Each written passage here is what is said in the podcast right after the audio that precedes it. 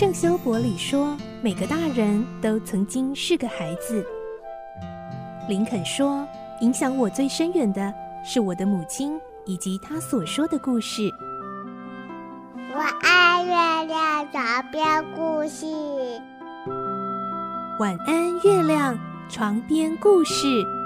小青姐姐邀请每一位大孩子、小孩子一起听故事，不管多忙，也要和你一起听故事。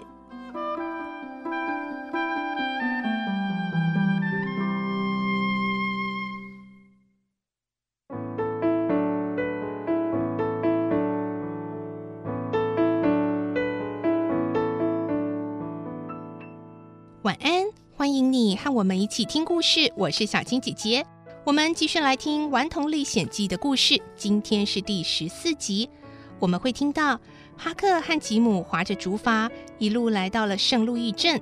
在这里，他们遇到了一场暴风雨，还看见一艘轮船上的船员们打算做的可怕事情。哈克他们会怎么回应呢？来听今天的故事。《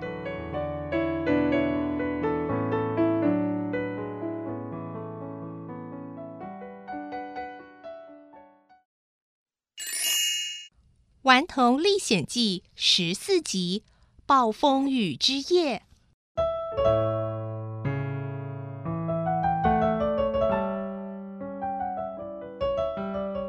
第五天夜里，他们到了著名的圣路易城镇。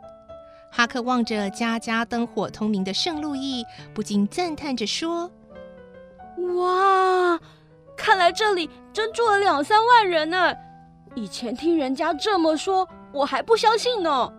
接下来这几天，差不多晚上十点的时候，哈克都会溜上岸，买一些玉米片或腌肉等。有时在路上遇到一些四处乱跑的小鸡，他会毫不客气地抓住它们。偶尔在天还没亮的清晨，如果经过果园，哈克也会去借一点香瓜、南瓜这些蔬果。就在来到圣路易的第五天夜里，他们碰到一场暴风雨，只看到天空黑蒙蒙的，又是打雷又是闪电，大雨倾盆的猛往大地灌注。哈克和吉姆就在小木棚里待着，让木筏任意漂流。哈克说：“嘿，吉姆，幸好你做了木棚。我也是临时起意，没想到正好就用上了。”这时，突然一个天大的闪电落下，他们把握住那极亮的瞬间，看见了前面又直又宽的大河，两岸高高的悬崖峭壁，还有前方竟然有一艘触礁的轮船。在这样大风大雨的三更半夜，一艘倾斜的轮船看起来真有股难以形容的吸引力。哈克提议。吉姆，我们上去看看吧。吉姆立刻反对说：“哎，不好了！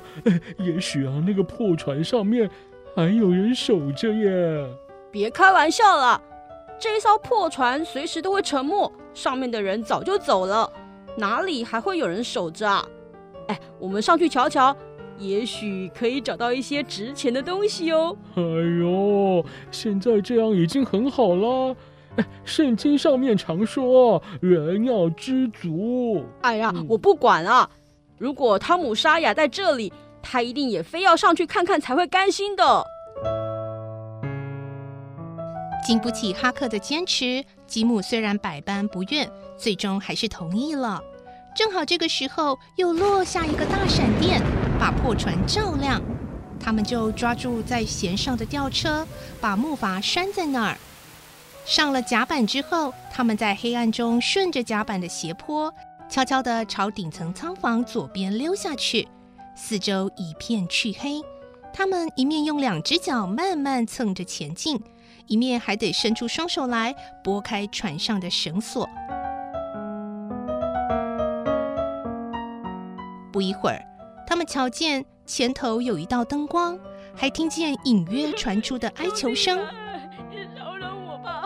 再接近一点，他们居高临下，从一个隐秘的顶窗瞧见里头有好几个人，其中一个正跪在地板上缩成一团，不断哭着说：“兄弟们，饶了我吧！我发誓绝对不会说出去的。”围在他周围的几个人显然丝毫不同情他，只是冷冷的嘲弄着。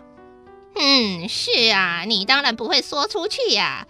你一辈子啊，没有说过比这个更靠得住的话了。嘿嘿，刚才啊，嗯、要不是我们几个反应快，早就被你给杀了。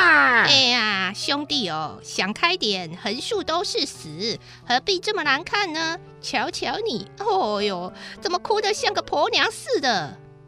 听到“死”这个字，跪在地板上的那个人哭得更凶，哀求得更用力了。可惜还是没用，他的兄弟们已经开始在讨论如何处置他了。我建议呀、啊，就一枪毙了他，别再折磨他。哎，不不不不，我认为哈，非不得已哦，不要亲自动手。反正这艘破船哈，过不了两个钟头就会沉没，不如哈，把它绑在椅子上，让它跟这艘破船一起沉下去。我求求你们，我求求你们啦！跪在地板上的那个人恐惧的哭叫着。拼命的做垂死挣扎。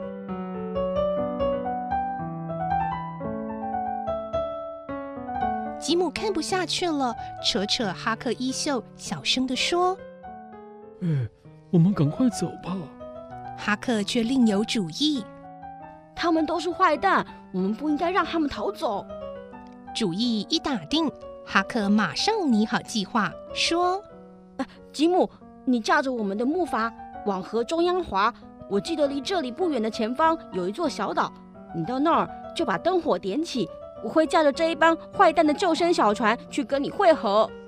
吉姆当然不同意这么做，但在哈克的坚持之下，只好莫可奈何地寻原路回去找木筏。哈克则耐心等到那帮坏蛋把一堆杂物搬上了救生小船后，再回过头去。捆绑那早就吓得手脚发软的可怜虫时，立刻快手快脚地溜到小船里，拿出身上的小刀，把系船的绳索一刀割断。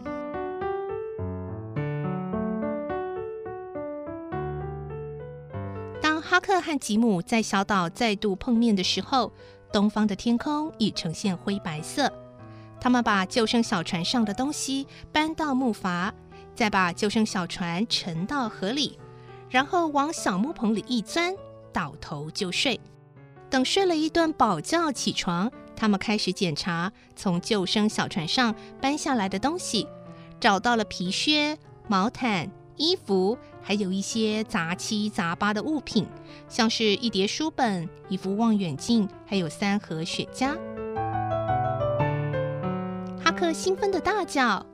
哇，我们这辈子从来没有这么富有过哎！嗯嗯，只是啊，我想到那帮坏蛋，还是觉得他们挺可怜的。也许啊，我们应该设法把他们交给警察，而不是丢下他们不管。别担心，我已经设法这么做了。昨天我在前面距离这里大约两公里的地方，曾经上岸去找警察，还差点脱不了身呢。哦，真的吗？哎，那就好了。听哈克这么说，吉姆似乎有些欣慰。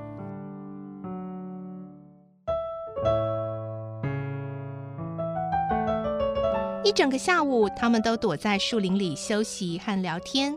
哈克从那些书上念了好多关于国王、公爵、伯爵的故事给吉姆听。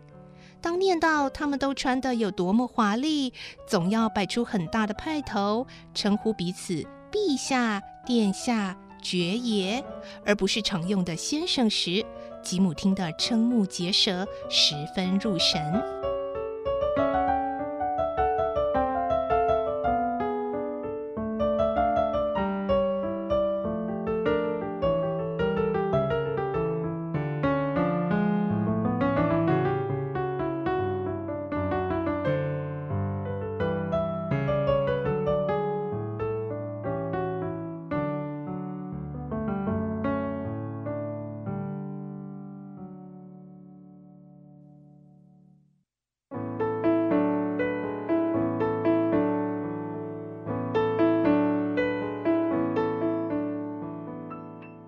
今天的故事就先听到这里喽。明天大部分的小朋友们都要开始上学了，在这里预祝大家新的学期都能平安、健康、快乐，有新的学习、新的挑战、新的收获、新的成长。